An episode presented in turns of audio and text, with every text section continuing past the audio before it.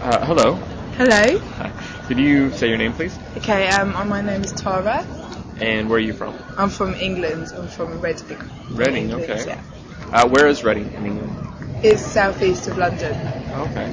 What's your hometown like? It's not quite a city, but it's big. Um, it's quite spacious, not as crowded as Tokyo. Yeah. Um, there's quite a few people, a lot of young people, and a lot of business there. Okay. Uh, what's the best thing about your town? The best thing is the people. The people there are really friendly, and it's um, it's still quite clean and safe there. Oh, that's nice. All right, thanks, Tara.